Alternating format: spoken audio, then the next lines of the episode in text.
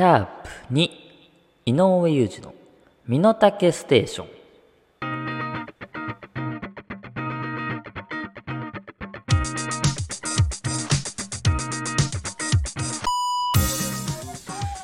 はい始まりました。ポッドキャスト配信番組井上裕二の身の丈ステーション、えー私が平和の象徴こと井上裕二と申します。2023年10月8日日曜日。この番組は私井上裕二が自分の身の丈に合ったトークをしていく非常にパーシャルな30分番組です。えー、っとねタイトルコールの時からずっと作家年下さんがこうカンペで出してるんだけどあの俺髪切ってないよ。あの、ずっとカンペで髪切ったってさ、俺に聞いてくる、カンペタモさんを、先週も確かやってたで、今日もまたこれやってんだけど、うん、これ毎週俺は聞かれるんすか？ちょっとしんどいかもしれないです。そう。まあでもね、あのー、まあもうこんな毎週毎週髪の毛の話してるのも申し訳ないんだけど、そろそろね、俺ね、もう切りたいのよ。本当に。なんなら、本当は先週俺切り行こうかなと思ってたぐらいなんだけど、まあ、予約が取れなくて。だからもう本当にそろそろ。で、最近はね、もう、髪切り行くって言ってもそんなに切ってないのよ。なんかもう整えるぐらいだったんだけど、ちょ、もうがっつり切りたいね。まあ、がっつり切るか、もうなんか、染めたり、色変えたり、パーマかけたり、ちょっとね、変化を出したいかうん。がっつりとね、イメチェンを。年下さんはどこで髪切ってるんですか、それは？あ、表参道。はあ、おしゃれっすね、なかなか。うーん。表参、表参道の、あ、キュービーハウス。あの、1000円カット。あ全然いいとこっすよ。うん、表参道まで行くんですか？キュービーハウスなのに。え、だって、今住んでるの、ね、結構表参道から遠いっすよね。都内とはいえ。まあ、表参道のキュービーハウスはおしゃれ。いや、まあ、キュービーハウス全然、うん、いいと思いますけどね。そうですか。え、そんな中、こんなニュースが入ってきております。10月2日月曜日、えー、だから先週の月曜日、えー、から、長崎県内と広島県内のファミリーマートに設置された e ネット ATM で、ご当地の方言での音声案内を開始したということですね。そうですか。ATM、うーん。なんかいろいろ ATM ってそういうなんか面白いのありますよね。だから、前、どこだったっけ？ローソンか。ローソンの ATM でさ、あれなんだ？取引した時全部かな？ドラクエの音楽が鳴ったんだよね。あのレベルアップの音。そう。あれ入金した時だけなのかな？ちょっと忘れちゃったんだけど。あとローソンだとなんか最近声優の人がやったりとか。まあ俺声優あんま詳しくないんだけど、うん。でも普通の機械音声よりはやっぱりいいっすよね。そういう人間の声というか。うん。方言は確かに今まであんま聞いたことないか。方言ね。ああ、でも方言はいいよな。なんか、ナチュラル志村けんみたいなやつ。方言はいいよな。俺自身がもう東京生まれで東京育ち。で、今もう神奈川住んでるんで、方言がなかなかないんですよ。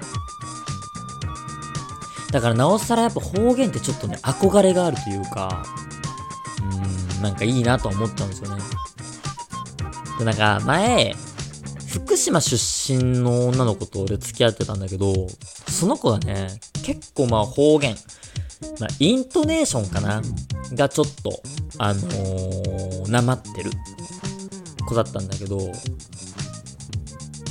なんかその、イントネーションでの違いっていうのはすごい方言感があるじゃん。でもね、その子が、眩しいとかのことを、マチコイって言ってたんだよね。で、その時は、あ、可愛いなと思ってたけど、あれやっぱなんか、今考えると、あれやってたかな方言、うん、なんか難しいよね。本当に福島出身の子だからさ、あんまり、わかんないけど、あれやってたのかもしんないね。俺騙されてたかもな。でもでもね、俺責めらんないのよ。っていうのも、多分だけど俺も、東京とかじゃなくて、もっとその方言がある地域に生まれてたら多分ね、東京の人と付き合ったらね、俺多分やってたと思うんだよね。あまあ、そうね、そういうのもいろいろと、こう、考えると、まあ、特に方言とかのない地域に生まれてよかったっていう部分もありますよね。はい。えー、番組を聞いての感想をぜひ Twitter でつぶやいてください。つぶやく際はすべてカタカナで、ハッシュタグミノステ、ハッシュタグミノステをつけてつぶやいてください。ミノタケステーション略してミノステです。本日も最後までよろしくお願いします。井上裕二のミノタケステーション。この番組は、ミノタケレコード、株式会社ライフプログレス。以上、各社の提供で配信いたします。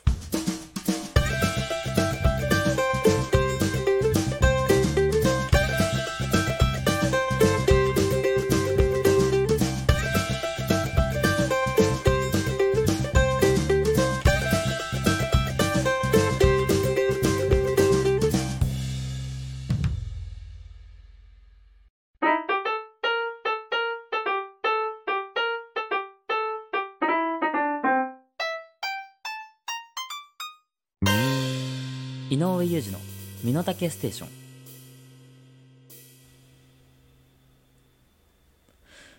はい井上裕二のみ はい井上裕二の身の丈ステーションやっております。あの今のも絶対使うんでしょ？近年でしょ？噛んだところ、うん、まあもうもはや収録放送のメリットがもないよね。そうなるとね。いや、わかるよ。あの、取って出しのね、空気でやりたいっていうのもわかるんだけど、いや、噛んだところぐらいはちょっと切ってほしいかな。今、俺、編集点作ったし。うん、まあ、どうせカットしないと思うから今俺これ言ってるけど、オンで。あとさ、先週の放送でさ、あの、リスナーからのメールに対しての俺のリアクション変なカットの仕方しなかったしたよね。いや、なんか、そのリスナーが、この放送聞いてくれた後に、ツイッターでなんか、俺のメールが滑ってたってめっちゃ凹んでたよ。いや、編集でリスナーを滑らすな。どんなラジオだよ。いや、わかるよ、その、尺の調整とかでさ、どうしても切らなきゃいけなかった部分はあるとは思うんだけど、ちょっとね、その切り方は考えてほしいですね。うん。リアクション切っちゃったらそれは普通に滑ってるだけだからね。いや、まあでもさっきもちょっと話したけど、方言ですよ。方言ね。年下さんはどこの方言が好きですか？あ、博多ね。かわいいよね。わかる。俺はね、やっぱ、大阪かな。うん。ま、可愛いし、大阪弁ってやっぱ。うん、やっぱでも、それ以上にやっぱ憧れがあるんだろうな。そのお笑いが好きっていうのもあるからさ。うん。こないだ、大阪に住んでる友達と会ったんだけど、やっぱ可愛かったよね。大阪弁ね。なんかさ、その、関西弁ももちろん好きなんだけど、関西弁じゃなくて俺は大阪弁が好きなんだよね。うーん。なんかまた京都とかと違うんだよね。あれいいよね。年下さんは出身どこですか？東京？うん。コスタリカ？ちょっと待って待って。ブレるブレる。方言の話がもう終わるよ。コスタリカ出身なんすか？はあ。え、それは？両親は？日本の方？あ、日本の方？え、なんか仕事で転勤とかですか？その時期。あ、海外旅行に行って、その時に生まれたんですか？年下さん。はあ。臨月にコスタリカ旅行行ってたんですか？あー、なんか、なんかあんま変なこと言えないっすね。そうですかね。まあ、妊婦さん、別にね、うん。臨月はしちゃいけませんなんていう法律全くないですしね。いいですね。危ない。なんか、結構センシティブな話だから。ちょっとね、俺も、それはちょコメントしづらいっすけどね。うん。え、国籍ってそうなると、どこになる？あ、申請すれば日本になる。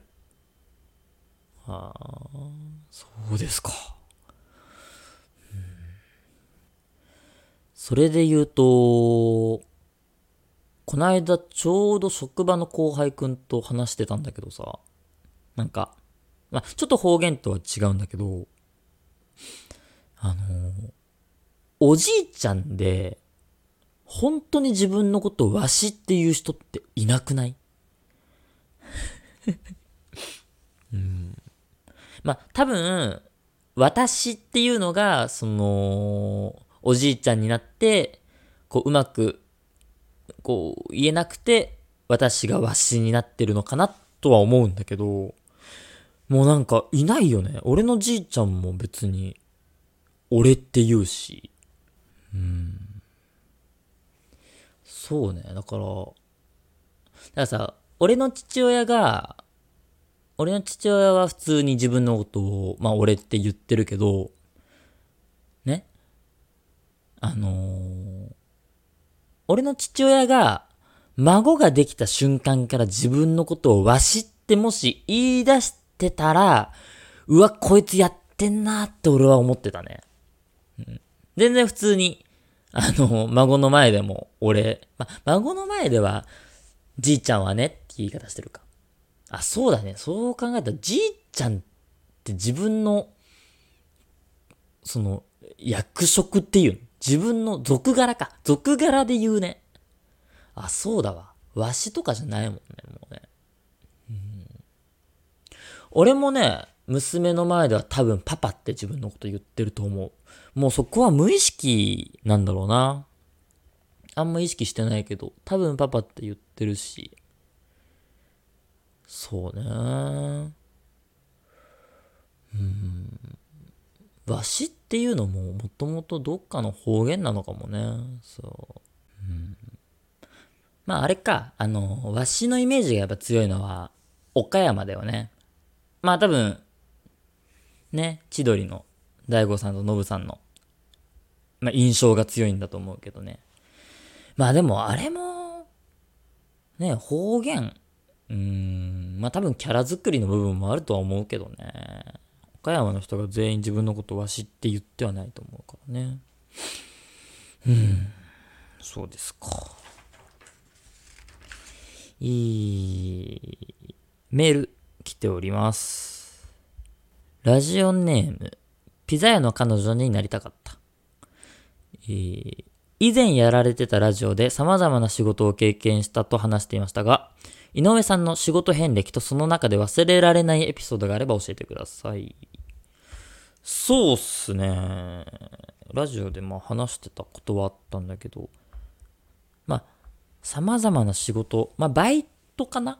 うん。学生時代に結構いろんなバイトはしてたんで、まあ、ほとんど接客業なんだけど、遍歴ね、ちょっとね、覚えてるかな？えっと、やってたのが、ちょっと時期は 前後しちゃうんだけど、えっとね、和菓子屋さん。これはね、高校から大学まで7年間やってたんだけど、和菓子屋さん、あとは、まあ、コンビニの夜勤とかもやってたけど、なんだろうね。あ、スタバでやってたり、あとはディズニーキャストもちょっとやってましたね。うん。あとは、まあ、そうね、ホストもやってたり。あと、ライフセーバー。あ、そう、僕ライフセーバーなんで、はい。そう、もっとライフセーバーなんでね。あとは、まあまあまあ、これを仕事と言うんだったらラジオもそうですし。で、うーんと、バイト、まあ、社員として、携帯の販売をやってたかな。そう。携帯販売はね、もう社員で3、4年やってて。そう、まあ、うち、その、まあ、とある、えー家電量販店の携帯コーナー、な携帯部門で、一応ね、リーダーもやってたことあるんで、うちリーダーって言ってましたね。まあ、責任者。店長とはまた違うポジションなんだけど、まあでもその携帯だけで言う、まあ、店長って言い方もあれだけど、まあ責任者ポジションですかね。忘れられないエピソードですか。うん、まあいろいろ いろいろあるけどね、話せる話と話せない話が特に仕事は出てきちゃうからね。それで言うともうキャストやってた頃は、あディズニーのね、まあいろんな正直芸能人の方とかも来られてたんでね、見てたりはしたけど。なんだろうね、話せる話でしょ？だって絶対コンビニ夜勤の時の人妻の話できないしね。そうね。うん。まあ、携帯販売の時の話なんだけど、うんとね、その時に俺がいたお店が、まあちょっと土地柄、結構外国のお客さんが多かったんだよ。そう。で、まあ、外国人のご夫婦の方がご来店いただいて、まあ、接客してたんだけど、奥さんの方が、ちょっとだけ日本語がわかる方で、うん、で、旦那さんが契約したいんだけど、旦那さんの方はもう、がっつり外国語しか喋れない方で、で、奥さんが頑張って、ご主人様にはそっちの言葉、で、俺には日本語で、こう、通訳みたいな感じで話してたんだけど、結構ね、まあ、契約だから複雑な話にもなってって、で、奥さんもかなりテンパってて、で、最終的に、俺に外国語を喋って、旦那さんに日本語喋ってたわ。なんかね、それはめっちゃ未だに覚えてる。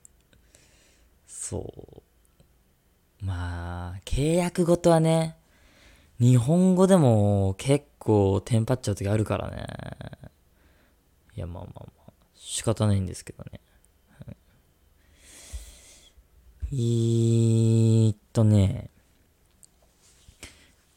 まあ、ああんまり、あんまりするのも良くない話なんだけど、ちょっとまあ裏側も喋っちゃうというか、うん。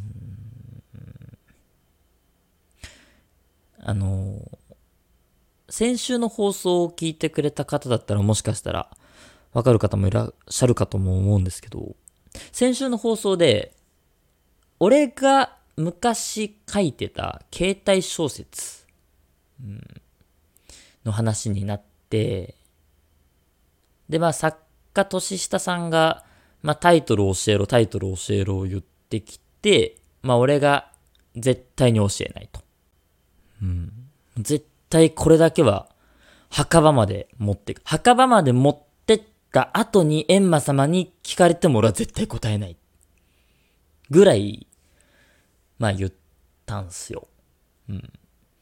でも、それでもまあ、何度も聞かれるから、まあ、妥協案として、じゃあ、まあその、モバスペブックで俺は書いてたっていうヒントも出した上で、えー、もしリスナーが、こう探して、これですかって聞いてきて、それが正解だったら俺はそれが正解かどうか、まあ教えるよっていう。まあそういう話を、うん、してて、まあ、あんまするのも良くないんだけど、まあ、ちょっとね、それで、ま盛り上がればいいかなぐらいでさ、俺も話してて。まあ、ねリスナーから、これですかっていっぱいメールももらって、いや、違うよとか、なんだよそれみたいな。あ、欲しい欲しいみたいな。で、まあ、ね、ひょっとしたらもう当てられちゃうかぐらいさ。うん、まあ、プロレスってかな？に近いのかな？まあ、そんな感じでさ、うん、やってたわけですよ。まあ、言っちゃえば年下さんもそんなに気になってなかったと思うし。うん、まあでも、一盛り上がりになればいいかなって思ってたんだけど、メール来てない。その携帯小説に関しては。来なかった。あ、そうですか。なんか、なんかすいませんね。あの、俺もそのね、昔番組やってたっていうのもあって、ちょっと買いかぶりすぎてた部分があったんだけどさ。ちょっと申し訳ないっすね。えー、あ、メールは一応来てるんですか？いつ？いつ来てる？あ、え、じゃあそれは読みましょうよ。さすがに。内容いやいやいやいや、あのー、さ、こっちがさ、提示したやつでさ、ま、それが何件も何件もありがたいことにいただけて、で、時間の関係上ちょっとその、全部読めないからって言って抜粋はまあしょうがないけど、一個のテーマで来たメールが一件でしょ。いや、それは選んでたらリスナーに申し訳ないよ。うん。それはさ、ちょっとせっかく送っていただいたんだったら、それはね、なんかこれリモートだからすぐにこうメールにできないから。あ、じゃあ LINE で今送れます。だ個人情報のとこは抜いてその本文だけでいいんで。まあ、メールフォームから送るからね。個人情報ね。来ました。えー、いや、来たのかよ。いや、ほんとやめてよ。いや、これもうほんと黒歴史だからね、俺の。絶対俺はもうこれタイトル言わないから。もうほんとメール送ってこなくていいっすからね。メール、この小説のタイトルね。ほんと。この一件来ちゃいましたけどね。ちょっとやめてよ、本当に。いきますよ。えー、俺が昔書いてた携帯小説のタイトルですね。えー、探してくれたみたいで。もうほんとありがた迷惑ですけどね。ありがとうございます。じゃあ、読んでみます。ラジオネーム、鎖骨。えー、井上さんの携帯小説のタイトルは、おティンポ不動産創世記でしょうかこれは、そうね。作家さんの判断が正しかった。時には読まないっていう選択も大事って分かりました。水回りのリフォーム、内装、外交工事や塗装など、あなたのお家、テナントのお困りごとはすべて私たち、ライフプログレスにお任せください。どんなに小さなお悩み事でもご相談お待ちしてます。まずはライフプログレスで検索。株式会社ライフプログレス。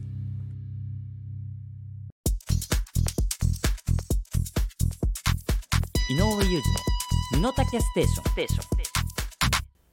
はい井上裕二の身の丈ステーションやっております。それではこちらのコーナーに参りましょう身の丈大喜利自由形はい。お題答えすべて自由に考えて送っていただく大喜利コーナーです。あなたの身の丈に合った大喜利をお送りください。新コーナーでございます。今週からですね、行きましょう。一発目の記念すべき身の丈大喜利。えー、ラジオネーム BJ 入学式が一生忘れられないものに何があった？国歌斉唱の際、天皇陛下登場。まあ忘れられないものですね。ご本人登場ってことかな。うん、入学式だと、校歌だけどね。国歌あんま歌わんけどな。いいっすね。こんな感じで自由に、本当に自由に送っていただく大喜利かな。一発目としては、まあ、ふさわしい、いい感じのメールですね。ありがとうございます。続きまして。ラジオネーム、雑食オタク。こんなラジオコーナーは嫌だ。別のラジオでボツになったネタで回している。いやー。嫌だね。嫌だし、これ作家的には悔しいでしょ。もしボツメールばっか送られてきてたら。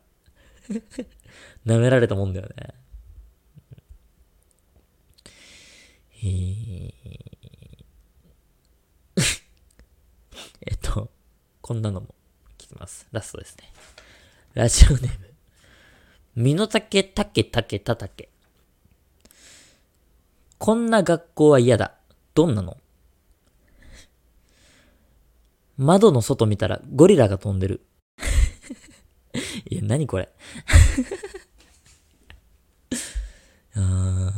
これ、さっきの、おティンプ不動産漱石送ってきた鎖骨じゃない？鎖骨と同じやつがラジオネーム変えて送ってきた。ちょっとね、こういう鎖骨メールは、うん、やめていただきたいですね。うん、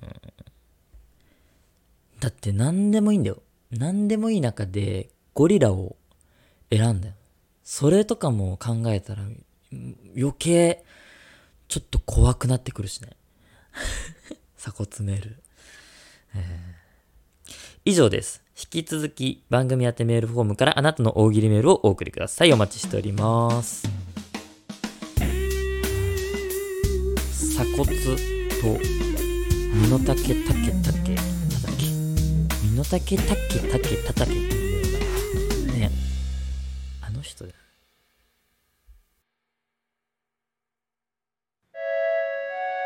井上裕二の身の丈ステーション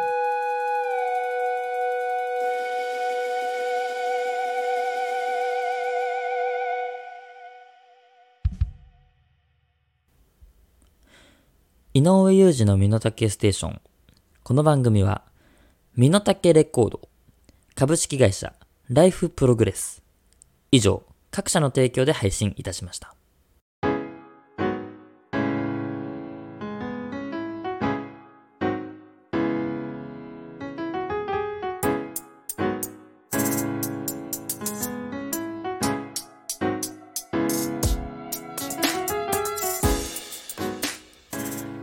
井上裕二の身の丈ステーション、そろそろお別れの時間です。えー、番組ではあなたからのメールをお待ちしております。概要欄、Twitter に載っている番組メールフォームからお送りください。コーナーへのメールはもちろん、リアクションメール等の普通歌も募集しております。どしどしお送りください。また、この番組はスマートフォン向けアプリ、ポッドキャストのほか、Spotify でも配信されております。過去の放送アーカイブも配信中ですので、ぜひチェックしてください。いやー、今週も、うん、いい感じに終わりましたね。え新コーナー、身の丈大喜利は、毎週はやらないんですよね。うん、時間の余った時。まあまあまあ、まあ、たまにやるぐらいでいいんすかね。うん、でもまあまあ、メールはいただければ嬉しいのでね、よろしくお願いします。なんかさ、そう、この間俺もポッドキャスト確認したんだけど、概要欄のあの、なんか放送内容を書いてる文章は、としささん書いてる。もっとなんか適当でいいんじゃない？なんか、オリジナル四字熟語とかでいいっすよ。その番組内容みたいな。ちょっとね、いろいろもっと気抜いて大丈夫だと思うんでね。よろしくお願いします。えー、そんなこんなの今回です。ここまでのお相手は井上裕二でした。来週も、ぽよよーん。